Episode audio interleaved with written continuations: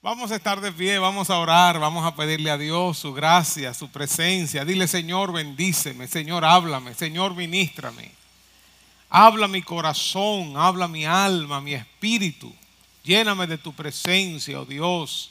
Te necesitamos, Señor. Necesitamos más de ti, más de tu presencia. Abre nuestros ojos, abre nuestro entendimiento, Señor. Visítanos en esta mañana, Señor. Todavía queremos más de ti, Señor, más de ti, más de tu presencia.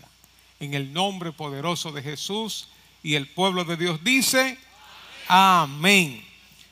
Pueden sentarse, hermanos. Hay un libro en la Biblia llamado el libro de Hebreos. Este libro, extrañamente, no se conoce con certeza el autor de este libro. Sin embargo, la situación por la que estaban atravesando estos hermanos era una situación en cierta medida parecida a la de nosotros. Algunos estaban en peligro de alejarse del Evangelio, estaban por desmayar, estaban por abandonar la fe, la salvación que Dios ofrece. También estaban en peligro de endurecer sus corazones a causa de los vituperios, de las burlas, de las quejas, las mismas situaciones de la vida, la misma parábola del sembrador. Dice que en un momento eh, la semilla cayó eh, en un lugar que estaban ahogando la palabra, eh, las, las, pruebas de la vida, los afanes de la vida entraban y daban al traste con el crecimiento de esa semilla también estaban en la posibilidad de perder la esperanza que tenían de un más allá que les esperaba. También estaban deteniéndose en su progreso, en su relación con Dios, en su crecimiento espiritual. Incluso algunos ya habían dejado de congregarse, habían dejado la iglesia.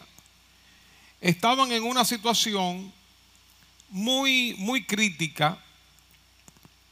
Eh, la fe que ellos tenían, esa esperanza, ese amor, ese fervor que ellos tenían al principio cuando creyeron en el Señor, estaban ahora como apagándose.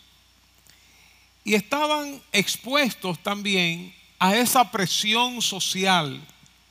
Digo, como lo tenemos hoy en día. Hoy, como hemos dicho, una minoría en el mundo está tratando de avasallar a una mayoría, una minoría con Agenda 2030, eh, Agenda LGBT, eh, feminismo y abortos, todo eso, ¿verdad? Está minando no solamente las naciones, los gobiernos, sino que está minando la familia.